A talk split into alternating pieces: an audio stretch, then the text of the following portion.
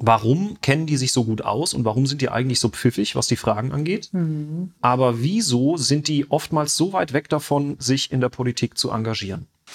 Das finde ich also wirklich bemerkenswert, weil ja. ähm, das zeigt mir ja auch, da gibt es Leute, die würden sich tatsächlich vielleicht in der Partei engagieren. Es hörte sich jetzt tatsächlich so ein bisschen so an, wo wart ihr die ganze Zeit? Hey, ich hätte ja. gerne mitgemacht, mäßig, ja.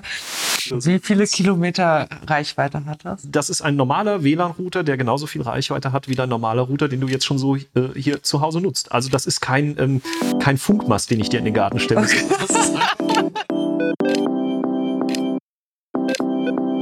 Zwei in Mainz. Ein Podcast über Politik aus der Politik. Mit Tamara Müller und Markus Stein, Landtagsabgeordnete in Rheinland-Pfalz. Ja, hallo da draußen. Es ist heute Donnerstag, der 18. November 2021. Tamara und Markus 2 in Mainz sind endlich dabei, Folge 2 zu drehen. Wir freuen uns schon wieder wie ein Schnitzel. Hallo da draußen. Markus, mit deinen Sprüchen, also so langsam stellen wir mal ein Phrasenschwein auf, glaube ich. Ja, ich glaube, ähm, da werden wir wahrscheinlich reich, je nachdem, wie, viel, wie viele Folgen wir ähm, aufnehmen und wie oft diese Phrase dann kommt. Und wie oft ähm, du sagst, du freust dich wie ein Schnitzel. Ja, absolut. Wobei, ähm, ja, wir können ja wirklich drüber nachdenken, ähm, so ein paar Phrasen Phrasen äh, kommen ja wahrscheinlich immer wieder. Ne? Also insofern Phrasenschwein, keine schlechte Idee. Wir sind heute zwei in Mainz, aber eigentlich nicht in Mainz, sondern nee. wir sind heute tatsächlich woanders. Wo sind wir denn, Tamara? Wir sind heute an dem Ort, den Markus beim letzten Mal damit beschrieben hat, äh, mit Wer kennt ihn nicht? Der Ort, aus dem Tamara herkommt, Moorbach. Mhm. Genau, wir sind heute im Hunsrück und zeichnen unsere Folge hier auf. Richtig schön, dass wir bei dir äh, sein dürfen hier, dass wir bei dir sein können. Und ähm, ich habe jetzt tatsächlich einen recht langen Weg hinter mir von Mainz hier nach Moorbach. Ähm, über die B50 bin ich gefahren, aber habe gut hierher gefunden und freue mich, dass wir auch nicht alleine sind heute, sondern genau. wir haben wirklich einen weiteren Gast bei uns im Podcast. Aber der Gast hat äh, anders als die anderen so Gäste. Ein richtiger Gast ist er ja gar nicht, weil er ist immer hier. Ah, tatsächlich, eigentlich bin ich der Gast, in der Tat, richtig. Denn, so war das nicht gemeint. Du bist herzlich willkommen. Dankeschön. Denn äh, heute ist Colin da. Und Colin, wer in der ersten Folge vielleicht aufmerksam zugehört hat, ist ein treuer Begleiter an Tamaras Seite. Nämlich? Genau, mein Hund. Mhm, dein Hund auf vier Pfoten sozusagen, der mich auch schon schon ganz herzlich hier begrüßt hat und der hier aufpasst, dass wir hier ähm, auch die Folge gut aufnehmen und dass das alles passt. Also wundert euch nicht, wenn es ab und zu mal äh, ein bisschen kruschelt im Hintergrund oder wenn äh, Colin vielleicht mal Hunger hat und bellt. Also ähm, das ist alles in Ordnung. Er bellt ja nie. Er bellt ja nie, genau. Der, der tut ja nichts. Das genau. hast du gesagt. Tamara, wir haben einiges erlebt in den letzten Tagen. Ähm, so ist das. Ich glaube, so das mit das Wichtigste, was wir erlebt haben, war tatsächlich das äh, Plenum im Rheinland-Pfälzischen Landtag, also die Landtagssitzung. Genau, und die war, oder das ist ja auch der Grund, warum wir gesagt haben, wir machen jetzt nicht unser Motto alle zwei Wochen um zwei Uhr, sondern wir haben bewusst jetzt noch die Plenarsitzung, also die neunte und die zehnte Plenarsitzung in dieser Legislaturperiode bewusst mit reingenommen, dass wir euch einfach noch mal kurz informieren können, über so ein paar grundlegende Dinge, ja, auch die Begrifflichkeiten, die wir in der Politik benutzen oder was ist eigentlich ein Plenum, mhm. was sind AKs, was sind Ausschüsse. Genau, das wollen wir immer so ein bisschen mitbesprechen. Und ich denke, das ist ganz gut, wenn der Markus mal damit anfängt, als ja. ähm, erfahrener Politiker. Oh, oh, oh, erfahrener Politiker. Ai, ai, okay. äh, mal kurz zu berichten, was denn eigentlich eine Plenarsitzung ist, wie oft sowas vorkommt und was wir da tun. Also im Grunde ist die Plenarsitzung, äh, sage ich mal, die Krönung der politischen Arbeit im Rheinland-Pfälzischen Landtag. Denn jedes Thema, das in irgendeiner Art und Weise behandelt wird, wird ja, ich sag mal, erstmal innerhalb der Fraktionen diskutiert. Dort wird ja die politische Meinungsbildung erstmal innerhalb jeder einzelnen Partei, jeder einzelnen Fraktion äh, gebildet. Und dann wird quasi, nachdem es dann in den Arbeitskreisen auf Fraktionsebene war, üblicherweise ein Thema dann auch in Ausschüssen behandelt. Wir haben ja verschiedene Fachausschüsse im Rheinland-Pfälzischen Landtag. Da sagen wir nachher noch ein bisschen was dazu. Und äh, wenn dann tatsächlich es zu der großen Aussprache kommt, zu der, ich sag mal auch bewusst großen öffentlichen Aussprache, dann findet das in der Regel im Landtag, äh, der, also im Landtagsplenum, sprich in der Landtagssitzung statt. Ja, und die tagt tatsächlich äh, so etwa einmal im Monat. Mhm. Meistens zwei Tage. Es gibt auch drei Tages äh. Die nächste wird drei Tage im Dezember. Ja, genau. Die nächste sind schon dann drei Tage. Und das ist auch ähm, schon eine recht lange Zeit, die man dann im wirklichen im Plenarsaal dann auch verbringt. Und das ist das, was ihr aus dem Fernsehen kennt, äh, was auch, ähm, sag ich mal, wirklich das Eindrücklichste ist in der Arbeit als Abgeordneter, im Plenarraum zu sitzen. Genau. Und das fand jetzt statt. Genau, so ein bisschen zur Gliederung vielleicht was. Ähm, Die ähm, Plenarsitzung beginnt immer mit der Mitteilung des Präsidenten am ersten Tag. So bisher war es jetzt so, dass die dann um 14 Uhr begonnen hat. Morgens haben wir dann noch Fraktionssitzungen, dann gehen wir geschlossen rüber mhm. ähm, zur Plenarsitzung. Dann äh, gibt es als zunächst die Mitteilung des Präsidenten. Mhm. Genau, und dann geht es weiter mit der aktuellen Debatte. Mhm. Und ich denke, das ist das, was man sich so da draußen auch ähm, über Politik vorstellt. Ja, man debattiert wirklich, man diskutiert über ein Thema.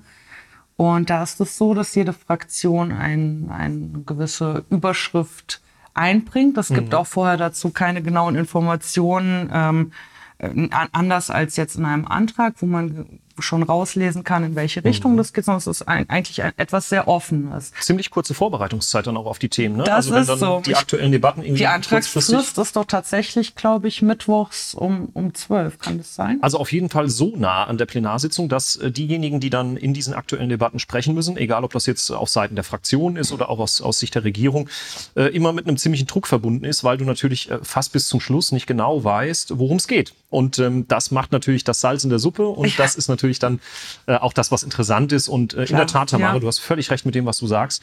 Ähm, da gibt's schon leidenschaftliche Diskussionen und das ist ja auch klar, so eine aktuelle Debatte ist im weitesten Sinn natürlich auch ein Instrument für die Opposition, äh, damit sie auch Themen aufgreifen können, die ähm, vielleicht auch aus deren Sicht diskutabel sind oder die vielleicht auch ein bisschen kritisch sind und äh, insofern immer mit viel Leidenschaft geprägt, ja. Genau, wie läuft das ab? Also die antragstellende Fraktion beginnt und ähm, ja, spricht dann fünf Minuten zu dem Thema und darauf folgen dann ähm, die anderen Fraktionen. Und dann gibt es ähm, manchmal, meistens bisher eigentlich fast immer, eine sogenannte zweite Runde, wo man dann nochmal auch darauf reagiert, was der Vorredner gesagt hat. Dann greift man sich genau. einen speziellen Punkt. Und das ist eigentlich das mh, mm, Interessante, dass man dann auch in kurzer Zeit sozusagen, mhm. man muss A gut zuhören. Mhm und dann sozusagen, wenn man nochmal reingeht, ähm, Stellung dazu beziehen, was die Vorredner gesagt haben. Also wirklich eine leidenschaftliche Diskussion und Debatte. Fand ich ganz spannend. Bei meiner ersten war ich zugegebenermaßen sehr aufgeregt. Und ich kann auch sagen, das hast du echt gut gemacht, auch in deiner ersten aktuellen Debatte. Also man muss auch wirklich einfach im Saft stehen. Ich glaube, das kann man am Schluss dann nochmal sagen zu dem Thema aktuelle Debatten. Ähm, wenn man da in die Bütt muss und äh, wirklich seinen Mann oder seine Frau stehen muss, dann gehört das schon dazu, dass man auch Fachkenntnis hat in dem Thema. Insofern ähm, ein wirklich gutes und schönes Instrument. Ja, ansonsten im Plenum natürlich immer üblicherweise Gesetzesentwürfe, ähm, regierungsseitig oder Fraktionsgesetze, die eingebracht werden. Das ist ja, sage ich mal, die ureigenste Aufgabe eines Parlaments, mhm. Gesetze zu verabschieden. Auch das hatten wir ja im Plenum. Das zum Beispiel Top 3 Landesgesetz zur Änderung des Landesgesetzes zur Aufbewahrung von Schriftgut der Justiz. Klingt furchtbar spannend. Das, es, das es sagtest ist, du. Das ist, das ist tatsächlich also häufig so, dass so ähm, Gesetze natürlich sehr sperrig klingen, äh, sich aber oftmals dann wirklich mehr hinten dran verbirgt, als man glaubt. Und ähm, ein Beispiel war ja auch zum Beispiel ein Thema, in dem ich jetzt sprechen durfte äh, in der Landtagssitzung, nämlich zum Beispiel äh, der Gesetzentwurf über ein Landesgrundsteuergesetz. Ähm, Grundsteuer, naja, das klingt erstmal irgendwie nicht wahnsinnig äh, spektakulär, aber das ist ja zum Beispiel ein Thema, was wirklich fast jeden betrifft, egal ob Grundstückseigentümer oder Mieter, denn das mhm. sind ja mhm. letztendlich Kosten, die man dann auch zahlt, wenn man auf einem Grundstück wohnt. Und ähm, ein anderes Thema, Tamara, waren ja auch zum Beispiel kommunale Investitionen in Klimaschutz. Und ähm, da hast du jetzt, obwohl du ja mit Klimaschutz, das werden wir auch gleich hören, mhm. eine besondere Beziehung hast, ähm, hast du jetzt nicht gesprochen. Woran lag das? Ähm, wenn man sich den Titel mal anschaut, dann liest man da ja sozusagen zwei Themenschwerpunkte raus. Einmal kommunale Investitionen das sozusagen im Innenressort angesiedelt ist und Klimaschutzmaßnahmen. Und das ist auch etwas ähm, Wichtiges aus der Politik vielleicht, dass ein Thema sich nicht immer nur einer Person oder einem Fachpolitiker zuordnen lässt, sondern viele Dinge werden ja dann auch, sag ich mal, ich will nicht sagen interdisziplinär, aber zwischen verschiedenen Bereichen auch gemeinsam erörtert, diskutiert, geklärt. Genau. Ja. Also es ist nicht immer klar erkennbar, wer da jetzt spricht. Das muss dann auch in der Fraktion natürlich festgelegt werden. Und je nachdem, wo der politische Schwerpunkt liegt, genau. muss man dann eben auch ähm, die Fraktion vertreten Gut, oder darf diesem, die Fraktion vertreten. In diesem Fall war es halt schon eher angesiedelt. Genau, beim MDI einfach. Beim ne? MDI, genau. Insofern genau. Grüße an Hans-Jürgen Noss, unseren lieben Kollegen, der da zu diesem Thema gesprochen hat. Ja, wir kommen dann zu Meine Woche, Deine Woche. Meine Woche, Deine Woche. Ja, Markus, dann schildere doch mal, wie war denn deine Woche? Eigentlich sind es ja drei Wochen, über die wir jetzt sprechen. Mhm. Also ich könnte jetzt über jeden Termin berichten, den ich wahrgenommen habe, aber ich glaube, das wird wirklich zu weit führen. Oh Markus, ich glaube, die Menschen, die nur, die uns zuhören und nur eine kurze Autofahrt von 30 Minuten haben, werden es dir danken. genau, also fassen wir äh, oder befassen wir uns auf das Wesentliche. Im Grunde gab es ähm, drei Dinge, die erwähnenswert sind in meiner Arbeit jetzt im Wahlkreis. Äh, das eine war der Empfang der Nahweinprinzessin Sophia Forster. Da war ich äh, ja vor Ort, um die neue Nahweinmajestät, die ja also drei Stück wurden insgesamt gewählt, eine Nahweinkönigin äh, und zwei Nahweinprinzessinnen. Und ich habe es leider aufgrund des Plenums nur ja, zum Empfang einer Nahweinprinzessin äh, geschafft. Das ist natürlich immer ein beeindruckender Termin, weil äh, da trifft man sich auch und dann kommt man auch in gute Gespräche. Das war das eine. Dann hatte ich einen Praktikanten bei mir, der mich bei den Terminen äh, begleitet hat in den vergangenen Wochen. Das war der Stefan Klotz aus Daubach. Herzliche Grüße an dieser Stelle. Und auch verbunden hier nochmal der Hinweis, man kann bei Abgeordneten auch Praktika machen. Also wer da mal Interesse hat, bei Tamara oder bei mir mal ein Praktikum zu machen, mhm. kontaktiert uns. Ja, Das ist eine schöne Gelegenheit, mal wirklich reinzugucken, wie die Arbeit eines Landtagsabgeordneten aussieht. Ja, und dann gab es ähm, vor ein paar Tagen tatsächlich, ist noch gar nicht so lange her, einen relativ ähm, wichtigen Termin bei mir im Wahlkreis. Da geht es um eine Arztpraxis, die äh, in Kirn jetzt zugemacht hat, beziehungsweise zumacht am 30.11. Und da ist die Nachfolge noch nicht geregelt. Und da sind natürlich ähm, die Patientinnen und Patienten, die dort bislang in der Praxis waren, sehr besorgt und wissen noch nicht so recht, ähm, wo sie denn dann hingehen können, ähm, weil es einfach noch keinen Nachfolger gibt. Also da lässt man sich natürlich als Abgeordneter blicken und unterstützt, so gut es kann, äh, zum Beispiel hier in dem Fall in Richtung der Kassenärztlichen Vereinigung. Genau, das war meine Arbeit im Wahlkreis, so im Wesentlichen jetzt in den letzten Tagen. Das waren so die wichtigsten Punkte. Okay. Ja, ich war auch recht viel unterwegs. Ich hatte auch ähm, ja, mehrere Sprechstunden angeboten, die auch ganz gut wahrgenommen werden. Und das ist auch etwas ganz Wichtiges, ja, dass man von den Bürgerinnen und Bürgern hört, wo es halt wirklich knircht, wo man auch aus Mainz raus etwas ähm, oder was man mit nach Mainz nimmt und dann dort vor Ort diskutiert. Aber dazu muss man es eben auch wissen. Und deswegen finde ich die Sprechstunden wirklich wahnsinnig wichtig. Dann ähm, war ich dabei bei der Übergabe eines Förderbescheids. Das ist was, was ich ganz gerne mache. Dieses Mal mit unserer lieben Staatssekretärin Bettina Brück. Bildungsministerium? Bildungsministerium, die das aber im Auftrag des Innenministeriums, also mhm. des Innenministers Roger Levens übergeben hat. Genau, dann war ich noch unterwegs mit unseren Fachpolitikerinnen und Fachpolitikern der Fraktion sowie unserer Fraktionsvorsitzenden ähm, hier auch bei mir im Wahlkreis unterwegs. Ein auch spannender Termin war die offizielle Inbetriebnahme der Biomassevergärungsanlage. Biomassevergärungsanlage. Ja, das ist okay. so ein Hangman-Wort. aber gut, ja. aber ähm, so spannend wie das Wort klingt, ist die Anlage auch. Und es geht da auch so ein bisschen in die Richtung meines politischen Schwerpunktes, mhm. dem Klima. Bekämpfung des Klimawandels natürlich. Genau. Auch, ne? Alternative Energiegewinnung und ähnliches. Und dann haben wir ja nicht nur Wahlkreisarbeit gehabt, sondern äh, was uns ja geeint hat, waren ja wieder viele, viele Ausschusssitzungen. Genau. Und ähm, wir wollen vielleicht auch noch mal ein bisschen drauf eingehen, weil wir das in der ersten Folge gar nicht geschafft haben, ähm, dass wir ja auch in unterschiedlichen Ausschüssen sind, Tamara. Nämlich du bist äh, in welchen Ausschüssen? Ich bin im Ausschuss für Klima, Energie und Mobilität. Ich bin Mitglied im Petitionsausschuss mhm. und ich bin Mitglied im Wissenschaftsausschuss. Ja, wie treffend. Also wir haben ja in der ersten Folge sehr viel drüber gesprochen, dass du ja Wissenschaftlerin bist tatsächlich. Und ähm, dann ist das natürlich nur Schluss, eine gute Schlussfolgerung, dass du auch in dem entsprechenden Ausschuss bist. Aber du hast auch eine besondere Rolle in der Fraktion. Äh, du bist nämlich nicht nur Mitglied in den Ausschüssen, sondern du hast auch eine Sprecherfunktion in der SPD-Landtagsfraktion, nämlich du bist Sprecherin für Klimaschutz. Klimaschutzpolitische Sprecherin. Ja, Wahnsinn, genau. Also eine ganz wichtige, verantwortungsvolle Rolle, weil das ist ja wirklich eins der Megathemen, ähm, die uns ja auf allen staatlichen Ebenen beschäftigen. Und, und äh, das ist auch richtig so, dass das ein Megathema ist. Das, das ist absolut ganz so. Absolut. Unabhängig jetzt von meiner Sprecherrolle sagen. Man, man sieht es ja immer ähm, in letzter Zeit oder in den letzten Jahren, wie das Thema vermehrt zugenommen hat und die jungen Menschen da draußen, die ihre Forderungen zu Recht auch an die Politik mhm. adressieren. Ich finde das ganz, ganz wichtig dass wir auch im Plenum sehr häufig darüber sprechen. Mhm. Ich habe tatsächlich auch eine Rolle in der Landtagsfraktion. Ähm, ich führe ja dann quasi eher so ein bisschen das Zahlenregiment äh, und darf mich hinter Zahlen auch mal verstecken, äh, darf sie aber auch mitgestalten. Ähm, ich bin tatsächlich in zwei Ausschüssen, einmal im Haushalts- und Finanzausschuss und eben dort auch haushalts- und finanzpolitischer Sprecher. Das heißt, ich ähm, vertrete die Landtagsfraktion in so ziemlich allen Fragen, die das Thema Landeshaushalt und auch das Thema der, der Finanzpolitik, also alles, was im weitesten Sinne auch mit Kreditwirtschaft, mit ähm, Finanzpolitik, mit Steuerpolitik zu tun hat. Ja, und darüber hinaus äh, Ausschuss im, äh, Mitglied im Ausschuss für Landwirtschaft und Weinbau. Da wieder die Brücke zu unserer Nahweinprinzessin. Herzliche Grüße. Ja, was aber auch besonders war, war nämlich für mich der erste Schulbesuchstag. Du hattest schon mal einen. Mhm. Ne? Vor Corona, genau, richtig. Genau, der Schulbesuchstag findet immer am oder um den 9. November herum statt. Und wie ihr wisst, der 9. November war ja der Schicksalstag in der deutschen Geschichte. Es Positiv gab, wie negativ, ne? Ja, genau. Es gab mehrere Wendepunkte auch. Einmal zu nennen, ich führe jetzt nicht alles aus, aber 1848 die gescheiterte Märzrevolution, die Novemberrevolution 1918 und natürlich auch das dunkelste Kapitel der deutschen mhm. Geschichte. 1938 die Reichspogromnacht am mhm. 9. auf den 10. November.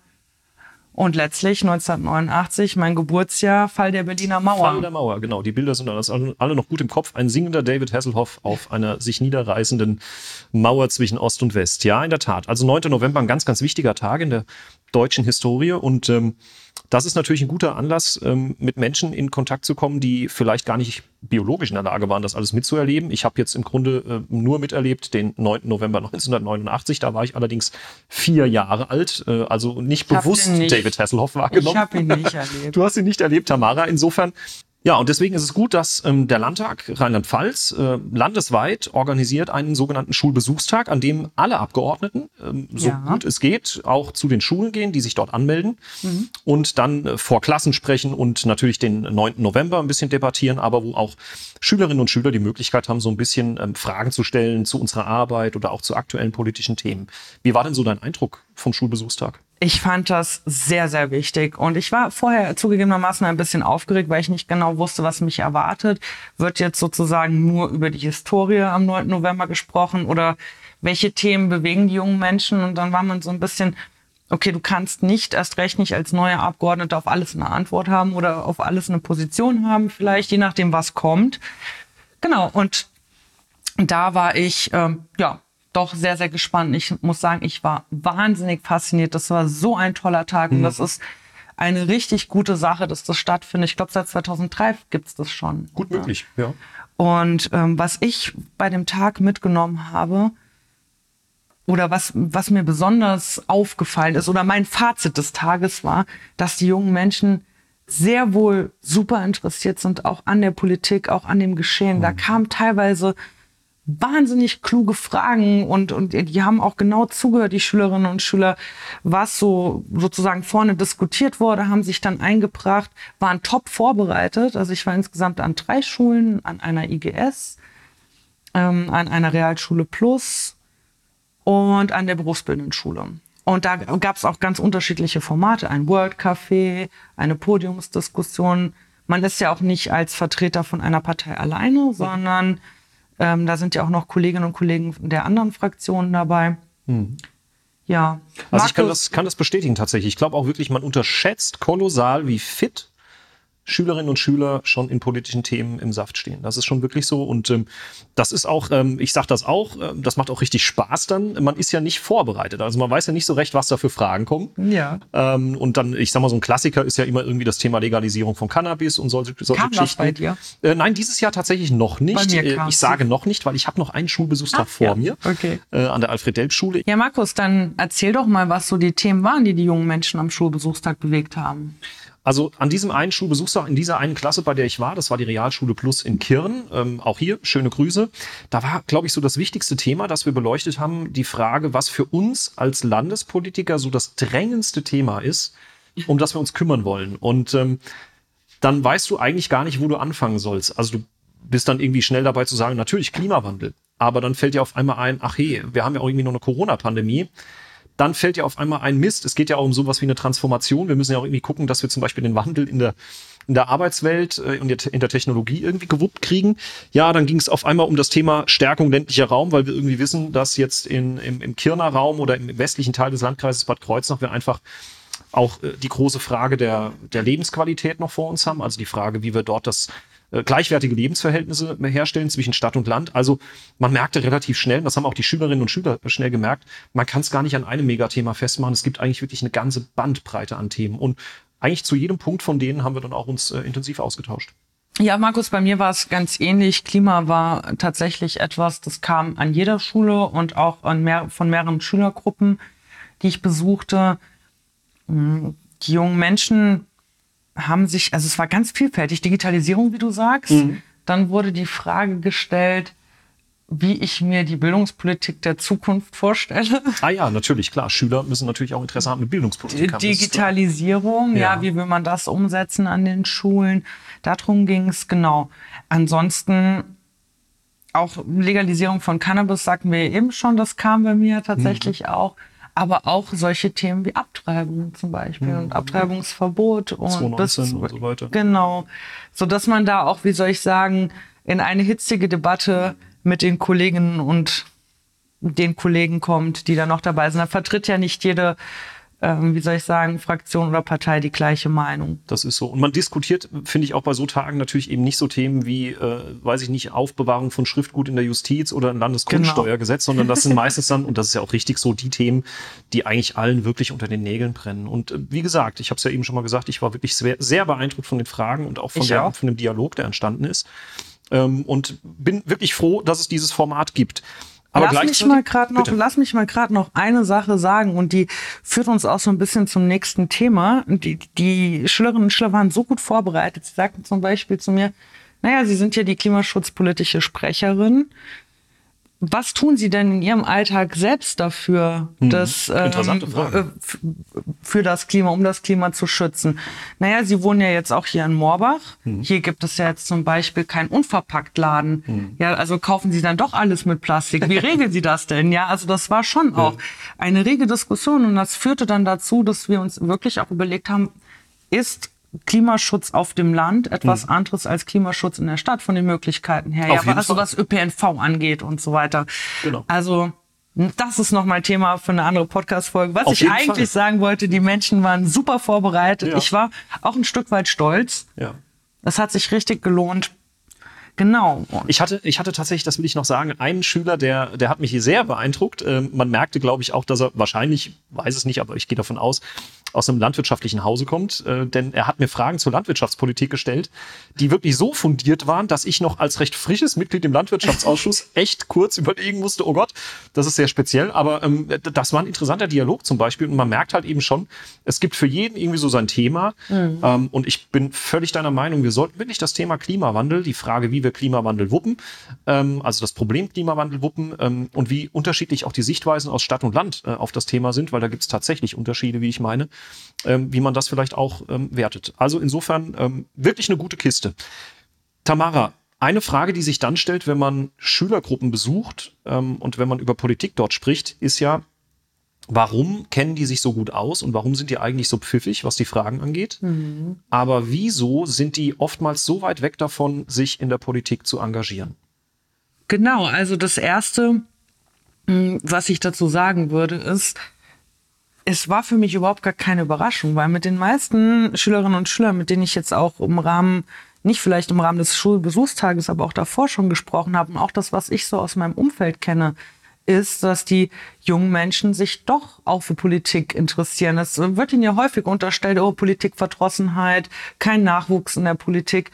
Ich habe viele, viele positive Beispiele, wo das eben nicht so ist. Und das hat der Schulbesuchstag jetzt auch nochmal sehr, sehr eindringlich gezeigt ich denke schon, dass da auch nochmal ein Unterschied ist zwischen ich interessiere mich für Politik, mhm. wo informiere ich mich über Politik, informiere ich mich überhaupt über Politik mhm. und dann der Schritt zu sagen, ich gehe in eine Partei und mache Parteipolitik mhm. oder engagiere mich in Gremien. Ich glaube, da müssen wir auf jeden Fall nochmal differenzieren. Mhm. Und das haben wir auch getan. Wir haben euch nämlich gefragt, äh, bei Instagram, bei Facebook ähm, und haben euch die Möglichkeit gegeben, uns mal ein Feedback dazu zu geben, ähm, ob es überhaupt schwer ist, in die Politik zu kommen und falls das so ist, was denn dafür oder dagegen spricht. Ja, und wir haben da einige wirklich interessante Zuschriften bekommen und äh, nicht nur in schriftlicher Form, sondern auch ähm, per Voice Message, ja, ähm, die wir euch nicht dafür. gleich äh, vorenthalten wollen. Vielen Dank für diese zahlreichen Rückmeldungen und äh, zwei Meldungen, die habe ich schriftlich bekommen, die will ich euch nicht vorenthalten will sie auch mal äh, vorlesen und dann wollen wir vielleicht gleich, gleich mal den Fokus ein bisschen auf das Thema lenken. Damit wären wir nämlich beim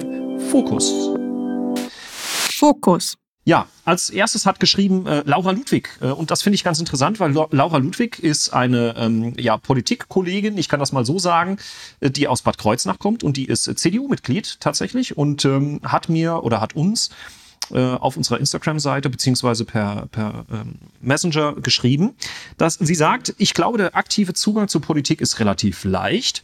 Man kann sich mittlerweile über so viele Wege informieren, es muss halt seriös sein und hat praktisch einen unbegrenzten Zugang zu Infos. Förderlich ist es sicherlich immer bereits in der Schule, mehr Sozialkundeunterricht anzubieten, sodass man als junger Mensch eine geringere Hemmschwelle hat und Interesse an politischen Themen finden kann. Beim passiven Zugang ist es ein wenig anders. Zum Glück gibt es die Jugendorganisationen der Parteien, in denen man auf andere Interessierte trifft. Mhm. Auch aktive Gruppen wie Fridays for Future können da den Zugang erleichtern. Wenn man sich aber als junger Mensch in einer Partei politisch engagieren will, dann bedarf es schon einer gewissen Ausdauer. Smiley. ja, also ähm, einmal glaube ich, ähm, muss man festhalten, sich in der Partei zu engagieren, ist tatsächlich nicht irgendwas, was man so nebenher macht. Entweder man macht es wirklich richtig, wenn man, wenn man was voranbringen will, und das kostet e-, extrem viel Zeit, oder? Ähm, ich denke, ja, ja und nein. Aber ich denke schon, es gibt auch ähm, Menschen, die Mitglied in einer Partei sind, weil sie mit den Überzeugungen oder den Werten und den Inhalten dieser Partei übereinstimmen, aber trotzdem auch bewusst sagen, ich möchte jetzt in, dieser Periode zum Beispiel nicht kandidieren. Ich möchte einfach nur Mitglied sein, komme ab und zu mal auf eine Mitgliederversammlung. Das gibt's, denke ich, durchaus auch ganz häufig. Die Frage ist halt, und das war bei mir damals zum Beispiel so, wie findet man denn seine richtige Partei? Hm. Also ich glaube, ähm, um, um vielleicht da vorher anzusetzen, dass eins der größten Probleme sein könnte, ich bin jetzt kein Politikwissenschaftler, aber ich könnte mir vorstellen, dass viele Menschen sich schwer tun damit, sich an eine Partei zu binden, weil natürlich eine Partei, selbst wenn sie mir sympathisch ist, am Ende des Tages nicht 100 Prozent meiner Meinungen abbildet. Also jeder hat ja so irgendwie seine Meinungen und seine Sichtweisen, seine Ansätze. Und ich glaube, es gibt nicht wirklich eine Partei, bei der man immer hundertprozentig sagen kann, die vertritt alle Interessen, die irgendwie jetzt äh, mir auch als richtig ähm, sozusagen, die, mich, die ich als richtig ansehe. Und ähm, ich glaube, man muss versuchen, sich glaub, von diesem Gedanken einfach zu lösen, dass es diese Partei gibt. Das geht ja auch gar nicht. Gerade nicht bei den großen Parteien, mhm. wo du auch so ein breites Spektrum hast. Mhm. Insofern denke ich, wenn man sich entscheidet, in eine Partei zu gehen, oder Mitglied einer Partei zu werden, schaut man ja schon nach der, mit der man die größten Übereinstimmungen hat. Ja, und ähm, dann geht das los. Jetzt, was Laura noch gesagt hatte, war ja, äh, dass man da sehr viel Geduld braucht. Ich glaube, und sehr viel Ausdauer. Ich glaube, sie meint einfach das, was wir alle erleben, egal ob wir jetzt bei der SPD, bei der CDU oder sonst wo sind. Plakate kleben ähm, und aufhängen, Flyer einschmeißen, Parteiarbeit vor Ort machen, Kassierer sein im Ortsverein, vielleicht den Ortsvereinsvorsitz übernehmen. Schriftführer natürlich. Ich glaube, das sind so die Dinge, aber das ist wie in jedem anderen Verein auch. Das muss ja. man einfach in Kauf nehmen, glaube ich. Ja, das gehört auch dazu, ja. in der Partei groß zu werden. Ja, dann will ich euch noch die zweite Meldung, ähm, die wir bekommen haben äh, von unserem lieben Genossen. Das ist jetzt ein SPD-Mitglied aus Bad Kreuznach, nicht vorenthalten. Der liebe Gernot Bach hat nämlich geschrieben, hallo ihr zwei, hallo zusammen. Also mir ging es mit dem 16. Lebensjahr so, dass ich mit Geschäftsordnungen und Satzungen konfrontiert wurde, viel Formalie auf Parteitagen, in Versammlungen und Räten verkraften musste, verkraften in Anführungszeichen, bevor die Projektarbeit überhaupt begann. Und selbstkritisch stelle ich fest, dass auch heute noch die berühmte Sacharbeit, ausgedrückt durch Anträge, an den Schluss der Tagesordnung gesetzt wird. Solidarische Grüße aus Bad Kreuznach. also es ist tatsächlich schon so, dass, also ist mein Eindruck, dass man sich schnell dabei ertappt, dass man viel über Rahmenbedingungen diskutiert, natürlich in der Parteiarbeit.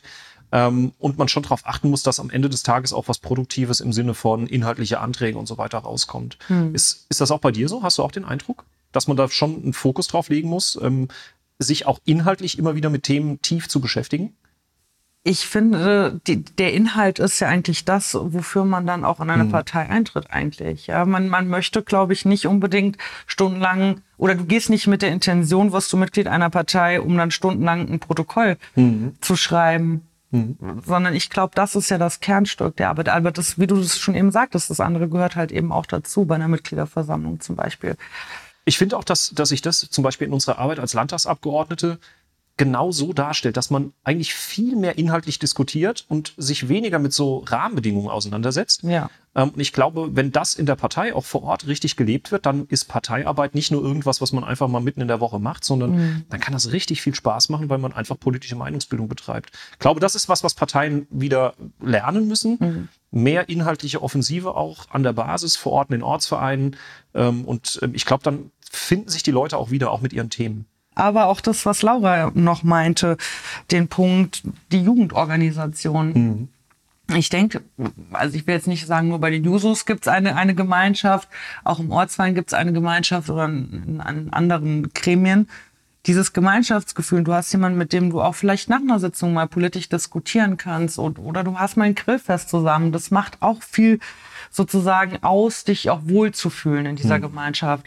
Ich nenne es immer eine Familie, weil man mhm. kann auch mal streiten und inhaltlich diskutieren innerhalb der Familie, mhm. aber wichtig ist, dass man am Abend sozusagen wieder gemeinsam am Tisch sitzt und ähm, sich freut, in dieser Gemeinschaft zu sein. Aber bei mir sind auch noch ein paar Sachen eingegangen. Schieß also los. eine Sache möchte ich vorlesen, die kam schriftlich und anonym. Und zwar, ich trage vor. Also prinzipiell interessiere ich mich ja schon für Politik, informiere mich auch, was so los ist, hatte aber nie Ambition, irgendwelche Ämter zu übernehmen oder in eine Partei einzutreten. Ach, guck mal da, okay. Ähm, jetzt wäre natürlich die Frage interessant, ähm, muss Parteiarbeit immer darin münden, irgendwelche Ämter wahrzunehmen oder kann man sich nicht in der Partei aktiv engagieren und einfach nur inhaltlich auch mitarbeiten? Die Frage kann man auch andersrum stellen. Warum kann man denn nicht Mitglied in einem Amt werden, ohne in einer Partei zu sein? Oder noch eine weitere Frage, ähm, muss man Mitglied einer Partei sein, um sich für Politik zu interessieren? Also Oder um wirklich politisch zu sein. Ich finde, also ich bin ja ein absoluter Verfechter der Parteipolitik, weil ich glaube, dass nur Politik in Parteien geeignet ist, ich sag mal, sich wirklich auch intensiv mit Themen zu beschäftigen. Mhm. Wenn jeder sich zu Hause hinsetzt und seine Medien liest, die ihm vielleicht auch, sag ich mal, gerade ein bisschen nach der Nase reden, das ist ja auch in der Medienvielfalt heute so, dass man ja sich nicht mehr kritisch mit Dingen äh, beschäftigen muss, weil einfach, ähm, ja, wenn ich eine Meinung im Kopf habe und sage mir vielleicht, hey, ich will, dass die Antwort auf diese Frage so gelöst wird, dann lese ich im Regelfall auch eher die Artikel, die genau dasselbe sagen. Also diese Selbstreflexion zu haben, zu sagen, ich will auch mal Artikel lesen, die vielleicht eine andere Meinung äh, vertreten, die ist, glaube ich, nicht mehr so vorhanden. Das war vielleicht früher anders. Und ich glaube, eine Partei, wenn du dich dann in einer Partei bewegst, dann führt es wenigstens dazu, dass du auf Menschen triffst. Mhm. Und zwar organisiert auf Menschen triffst, die vielleicht auch mal andere Ansichten haben. Und dann kommst du in diesen Austausch, in diese Diskussion, die du halt nicht zu Hause am Esszimmertisch hast, wenn du äh, ZDF Morgenmagazin guckst oder die Zeitung liest, sondern mhm. ähm, dann kommst du in die Diskussion. Und das ist, glaube ich, die Seele der Parteipolitik, dass man Themen nicht einfach nur setzt, sondern sie wirklich ausgiebig diskutiert an der Basis bis über die Verbände hoch und das dann auch, ich sag mal, bei Leuten wie uns landet, bei Landtagsabgeordneten, bei Bundestagsabgeordneten, auch in der Regierung, wo auch immer. Aber man weiß immer, die haben sich echt wirklich leidenschaftlich mit dem Thema auch auseinandergesetzt. Und das ist was, das kannst du nur in der Gemeinschaft lösen. Und ich weiß nicht, ob die Diskussion am Esszimmertisch im Verwandtenkreis immer von maximaler Sachlichkeit geprägt ist. Ähm, ich glaube, da kann eine Partei wirklich eine wichtige Rolle einnehmen. Genau, uns haben ja auch noch Sprachnachrichten erreicht zu dem Thema. Mhm. Und ich würde einfach mal eine abspielen. Mhm. Mein Name ist Lea und ich engagiere mich seit meinem 17. Lebensjahr politisch, da ich selber gerne aktiv debattiere und Politik mitgestalten möchte. Meiner Meinung nach haben junge Menschen zunächst einmal einen sehr guten Zugang zur Interessensartikulation und Aggregation, weil die Hürde zum Beispiel innerhalb von Bürgerbewegungen oder aber auch im Internet seine Meinung frei zu äußern, ist zunächst einmal sehr gering. Und auch in Parteien kann man meistens schon mit 16 oder auch 14 Mitglied werden. Und auch aufgrund des starken Mitgliederschwundes ist es teilweise viel einfacher geworden für junge Menschen, in Ämter zu gelangen. Die größte Hürde liegt hier wahrscheinlich viel mehr an der Implementierung der Anliegen der jungen Leute. Diese haben zum Beispiel bei Mehrheitsabstimmungen schon mal eine ungünstige Lage da wir natürlich innerhalb der Gesellschaft die klare Minderheit stellen. Zudem gibt es leider auch manchmal Vorurteile gegenüber jungen Menschen, die sich politisch engagieren. Und ich denke, hier ist vor allem ein solidarisches Miteinander und eine gute Zusammenarbeit der unterschiedlichen politischen wie gesellschaftlichen Ebenen wichtig. Ja, vielen Dank, liebe Lea, für deine Sprachnachricht. Man hört schon raus, da ist jemand in der Politik aktiv. Mhm, genau, in der Jugendorganisation wahrscheinlich oder so. Genau. Oder? genau. Also ich finde jetzt einen Aspekt, äh, finde ich extrem interessant, den sie aufwirft. So ein bisschen äh, den, den Vorwurf an politische Arbeit, dass man, wenn man zum Beispiel zu einer Gruppe gehört, die eher der Minderheit angehört, in dem Fall jetzt sagen wir mal jüngere Leute, ähm, dass das dazu führt, dass man nicht so stark gehört wird oder nicht den Einfluss geltend machen kann in der Politik, wie man das vielleicht gerne würde. Aber das ist ja das Paradoxon. Also wenn ich, ähm, wenn ich ja wirklich was bewegen will, dann gibt's ja zwei Möglichkeiten. Entweder ich versuche es irgendwie auf dem normalen Wege als Bürger irgendwie durch äh, entsprechende ja, wie soll ich sagen, Diskussionen am Esszimmertisch und in, im, im Bekanntenkreis. Oder ich versuche eben diese Minderheit stärker zu machen, indem ich mich gerade engagiere in der das Politik. Ist genau das ist der Punkt, ja. Und was ich auch interessant finde, und das hätte ich eigentlich so nicht erwartet, dass das so rüberkommt bei unseren Zuschriften, dass man denkt, der Zugang zur Politik ist mittlerweile doch recht einfach. Jetzt ist die Frage, auf welchem Weg. Klar, heute haben alle Social Media, das ist was anderes, als es früher war. Ich weiß nicht, wie viele von den jungen Leuten jetzt noch in die Mitteilungsblätter oder tatsächlich in die Printmedien reinschauen. Mhm, klar, seitdem es äh, Twitter, Telegram, mhm. Instagram und was es alles gibt, gibt, wird natürlich auch viel über Politik über diese Kanäle gestreut. Wobei ich sagen muss, das ist nochmal ein eigenes Thema. Das können wir heute gar nicht so wirklich beleuchten. Ja, weil da geht's ja auch um Fake News und sowas. Einmal das und ich finde auch, Tamara, das ist alles richtig. Also man kann heute politisch wirken, äh, auch ohne Mitglied einer Partei zu sein, indem ich ja. mich in Social Media Bereichen unter, also präsentiere und auch dort mitdiskutiere. Aber der Unterschied ist halt eben, dass wenn ich es in der Partei mache, ich mich wirklich auch, und das hat sie ja angesprochen, auch solidarisiere. Ja. Und dass ich auch wirklich versuche, eine Partei zu nutzen als Plattform für politische Entscheidungen. Und ich bin der festen Überzeugung, dass wenn du das Land in irgendeine Richtung bewegen willst, mit auch einer Meinung oder auch mit einer Überzeugung, dann kannst du das viel, viel besser in einer Partei, am Ende des Tages viel effektiver über eine Partei lösen, als du das ähm, sage ich mal, bei Facebook oder Telegram machst. Weil äh, die Frage ist, was ist deine Meinung bei Facebook denn heute wert? Wir sind ja in einer Flut von Kommentaren und ich glaube, da geht man auch schnell unter. Und das ist, mhm. glaube ich, die große Chance für Parteipolitik, dass du einfach eine Stimme hast, die du auch in ein gutes Sprachrohr reinbringst. Aber jetzt ein kleiner Einwurf. Mm, in einer solidarischen Gemeinschaft, aber du kannst dich doch genauso gut in einer anderen, sag ich mal, Arbeitsgruppe oder zum Beispiel Verbänden, Vereinen, mhm. kannst du dich ja auch in Anführungsstrichen solidarisieren und in der Gemeinschaft sozusagen Politik machen. Finde ich interessant, aber ich sage dir ganz ehrlich, ich glaube, dass die Instrumente, die eine Partei hat, das ist genau der Punkt, glaube ich, was du sagen wolltest. Dieses Plattform für politische ja. Entscheidungen läuft in diesem Land über die Parteien. Genau. Wobei ich auch da sagen muss, schau dir Scientists for Future an, Fridays for Future, es gibt ja auch viele ähm, Gruppen, die zum Beispiel dann in Beiräten vertreten mhm. sind. Und ich finde, das ist schon auch ein wichtiger Aspekt, dass man diese Gruppen auch hört und mit in die politischen Entscheidungsprozesse mit einbindet. Das steht ihm auf jeden Fall nicht entgegen, keineswegs. Also das mhm. ist eine mhm. ganz wichtige Entwicklung. Wir haben das ja gesehen an Fridays for Future, was auch für eine unglaubliche Macht dann auf einmal auch von einer jungen Generation ausgeht. Und jetzt äh, widerlegt das ja eigentlich genau das, was Lea gerade eben gesagt hat. Nämlich da zeigt sich ja auf einmal, wie stark auch eine Minderheit in der Bevölkerung, einfach eine zahlenmäßige Minderheit werden kann, wenn sie sich organisiert.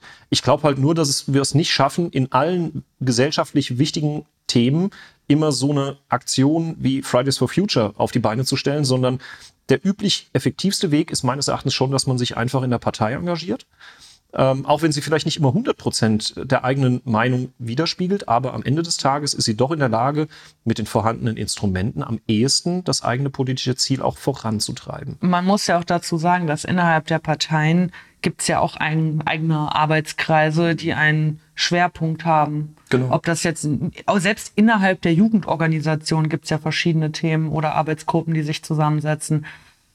Also man kann wirklich für die Parteien sprechen an der Stelle, glaube ich. Das ist ganz wichtig. Es ist ja nicht so, dass, dass es jetzt, ähm, dass Parteiarbeit immer in Erfolg mündet. Aber wenn man sich gut engagiert in der Partei, dann kann man es wirklich schaffen, richtig was zu bewegen. Ja, Aber du hast, du hast ja noch eine Voice Message, glaube ich, bekommen. Ne? Genau. Ich würde sie dann auch mal abspielen. Das ist die folgende ich war und bin auch schon immer politisch interessiert gewesen, aber ähm, bin selber nie auf die Idee gekommen, mich in der Partei zu engagieren oder anderweitig politisch zu engagieren.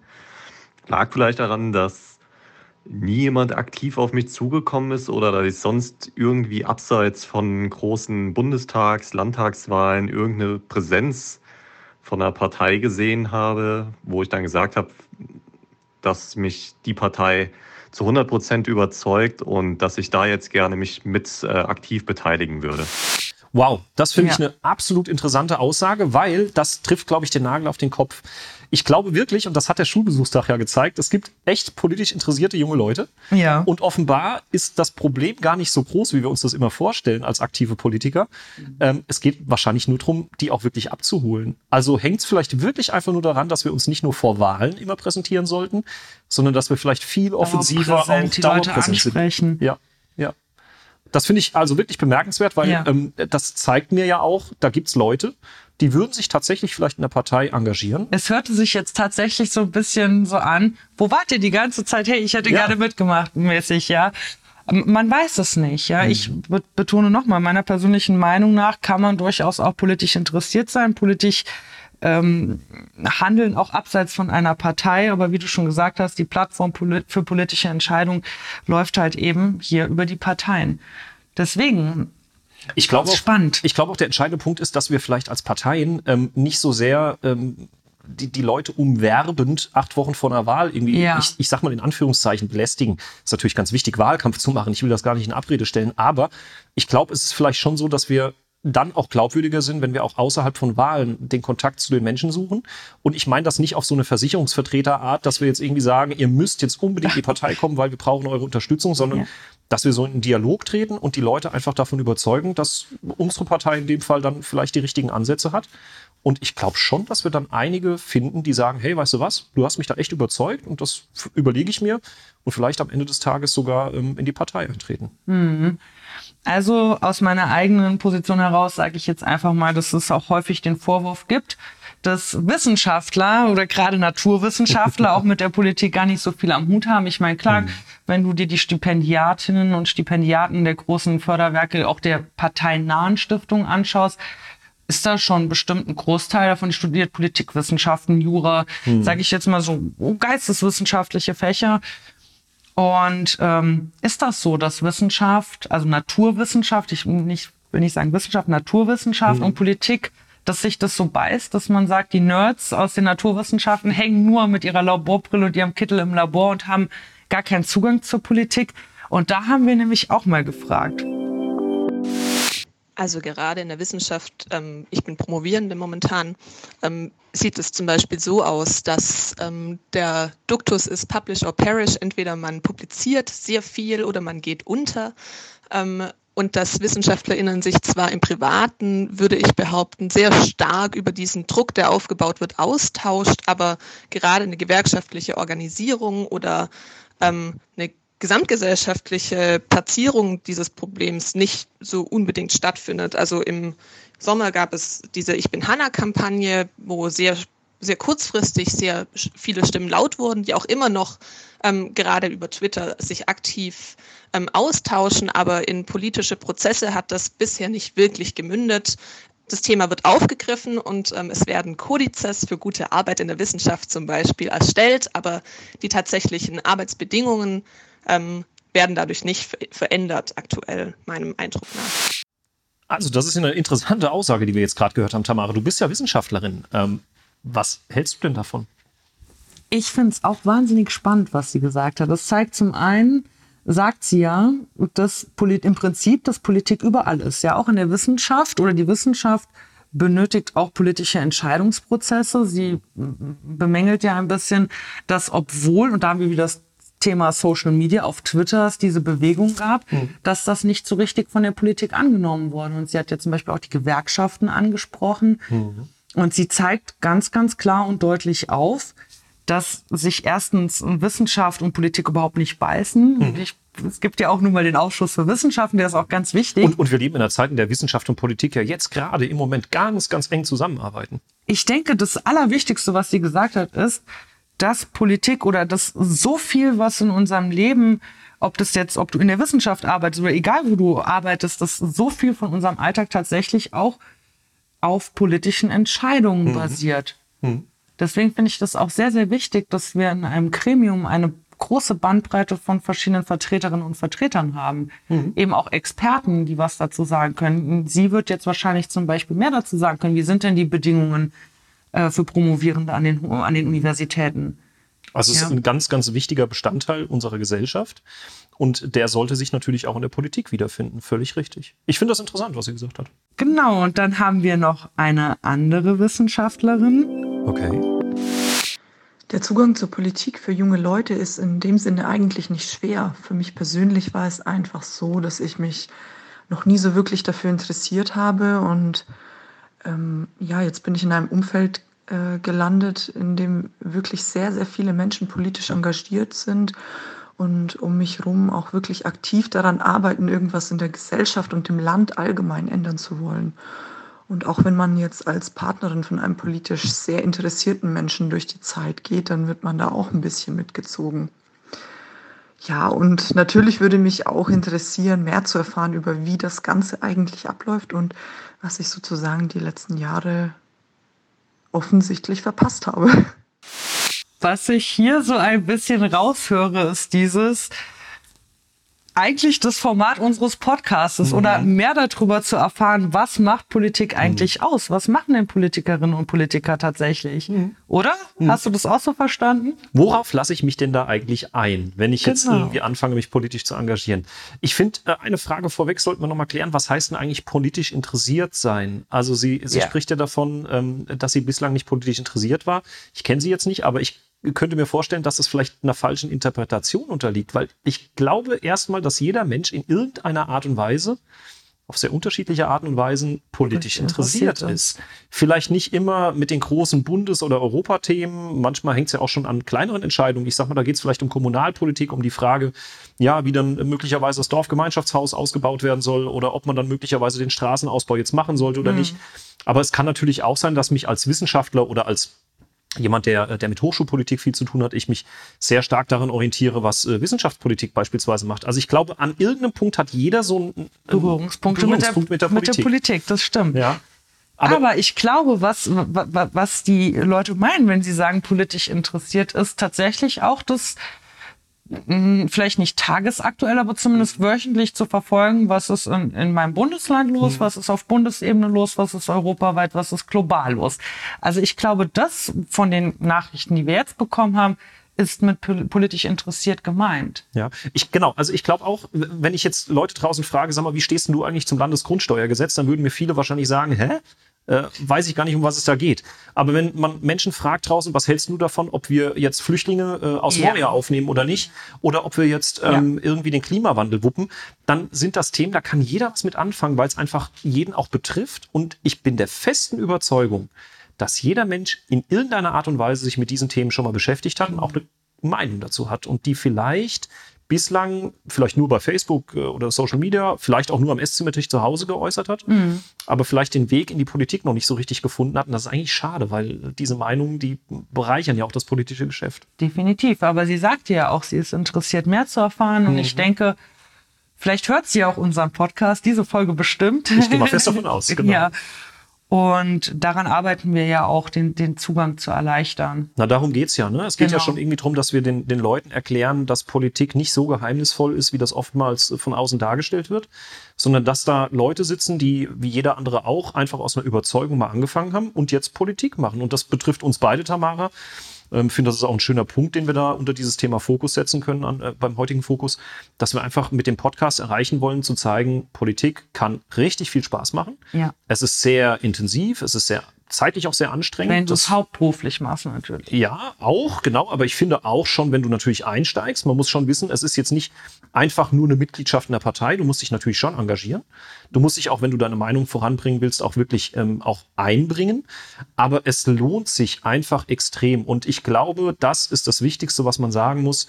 Es ist nicht so, dass man in einer Partei chancenlos ist bei dem Voranbringen von Themen, sondern ganz im Gegenteil, man kann wirklich richtig viel bewegen, wenn man das will. Das stimmt. Aber eine Sache, die ich jetzt auch schon häufiger gesagt habe, ist, dass zum Beispiel ein Gremium, egal welches, außer vielleicht jetzt Jugendparlamente, oder dass die Arbeit eines Gremiums davon lebt, dass du so eine Mischung hast. Du brauchst natürlich den Nachwuchs, du brauchst die jungen Leute, du brauchst deren Ideen, aber du brauchst auch die Älteren und die Erfahrenen. Stell dir Absolut. mal vor, du hast auf, egal auf welcher Ebene, sage ich jetzt mal auch auf der ehrenamtlichen Basis, kommunal, eine Ratssitzung, da geht es um den Haushalt und da sitzen jetzt alle Leute, die da drin sind, sind neu in diesem Gremium mhm. und du hast Haushaltsberatung und da sind nur 25 bis 30-Jährige, sage ich jetzt mal. Mhm. Ich glaube, das wäre Chaos. Absolut, weil ähm, eins ist ja völlig klar. Also ich meine, die junge Dynamik, die du reinbringst mit frischen Ideen, das ist das eine ganz Wichtige.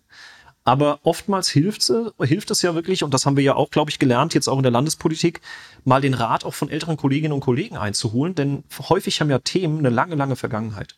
Und die kann man einfach nicht genau. kennen, wenn man nicht ja. äh, schon früh in der Politik war. Und ich bin mir ganz sicher, wenn wir jetzt noch viele, viele Jahre Politik machen, Tamara, und viele Themen, die wir heute besprechen, dass wir die möglicherweise auch jüngeren Kolleginnen und Kollegen dann auch nochmal erläutern, weil die dann einfach wichtig sind, diese Hintergründe, um eine gute politische Entscheidung zu treffen. Also Politik ist auch ganz viel Erfahrung, Erfahrung aus der Vergangenheit, ja. Und ähm, das zeigt ja auch der 9. November, äh, da ja. hat man nochmal einen schönen Bogen, ähm, mhm. dass man auch aus Geschichte ja sehr, sehr viel mitnehmen muss. Man hört ja auch ganz häufig, wenn man mit den Menschen spricht, so die Aussage, ich habe damals für meine Kandidatur oder auf meine Kandidatur verzichtet, damit jemand Jüngeres nachkommt. Mhm. Auch da haben wir mal gefragt und jetzt kommt eine Aussage dazu. Mein Name ist Elfriede Marmann und ich bin Beigeordnete der Stadt Witzig. Ich war 19, äh, 2010 auch schon mal ein Jahr Landtagsabgeordnete. Und heute geht es darum, warum junge Menschen in die Politik sollen. Viele junge Menschen haben nicht das Gefühl, dass Politik für sie gemacht wird. Und alleine das ist schon ein Zeichen, dass sich was bewegen muss. Ich verweise darauf, dass in Parlamenten überwiegend ältere Menschen sitzen.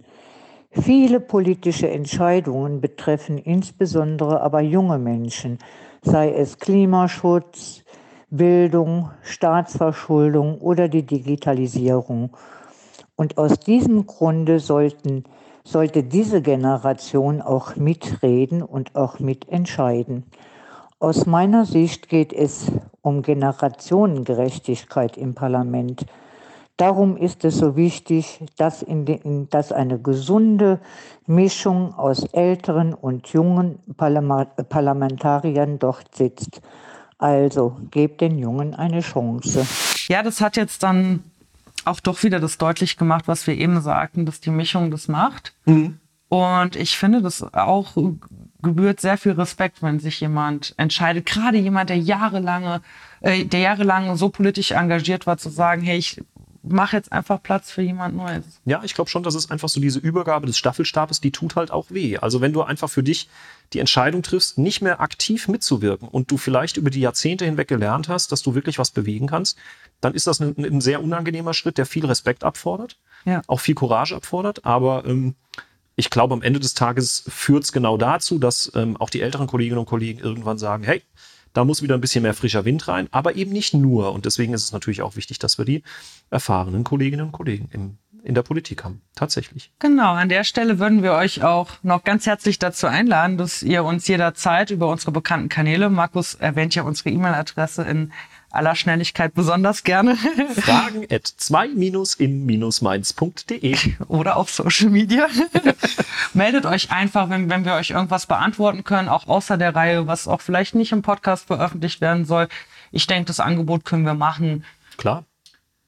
Auf jeden Fall. Genau. Und wir wollen mit den Fragen, die wir euch anbieten, auch mit einer Frage unseren Podcast fast schließen, unsere Folge.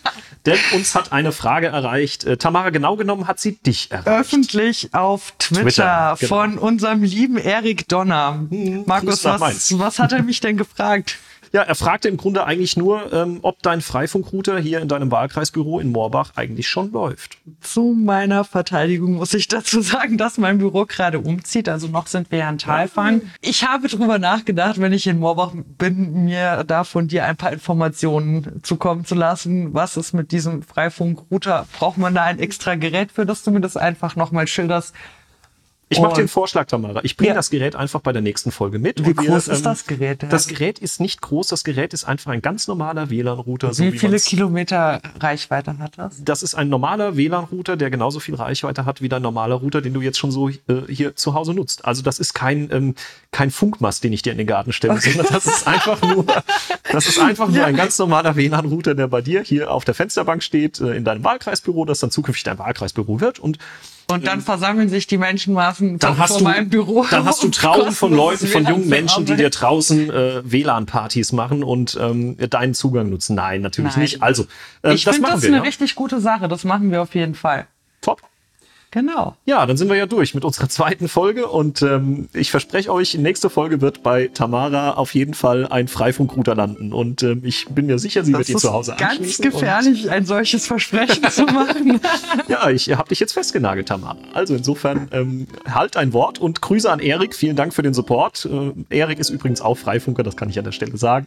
Daher rührt ist das Ganze. aktiver Okay. Freifunker in Mainz. Genau, richtig. Also, vielen, vielen Dank für eure Fragen. Das hat richtig Ja. viel Spaß gemacht. Dankeschön. Und ähm, das soll nicht das Ende sein, diesen Themenkomplex zu diskutieren. Wie gesagt, Tamara hat es ja gesagt, schickt uns eure Anmerkungen gerne zu. Und äh, wir hören uns dann äh, mit Folge 3 hoffentlich bald. Und Genau. ähm, wir sind schon ganz gespannt auf das Thema, das wir dann beleuchten werden. Ja, sind wir. Macht's gut, ihr Lieben da draußen. Es hat wirklich viel Spaß gemacht. Auch von meiner Seite nochmal vielen Dank. Nicht nur für die Fragen, sondern auch für die Anregungen, die dazu beigetragen haben, dass wir hier heute Abend in Moorbach, dem Ort, den jeder kennt, schön diskutieren konnten. Tamara, Markus und Colin sagen Tschüss. Tschüss. Alle Folgen und weitere Hintergründe rund um 2 in Mainz findet ihr unter www.2-in-mainz.de. Eure Fragen könnt ihr stellen unter fragen at 2-in-mainz.de. Mit etwas Glück werden die Fragen in einer der nächsten Folgen behandelt. 2 in Mainz ist ein Podcast von Tamara Müller und Markus Stein, Landtagsabgeordnete in Rheinland-Pfalz. Produktion und Gestaltung Studio Julian Ilev. Sprecherin der Rubriken Maike Minnermeier.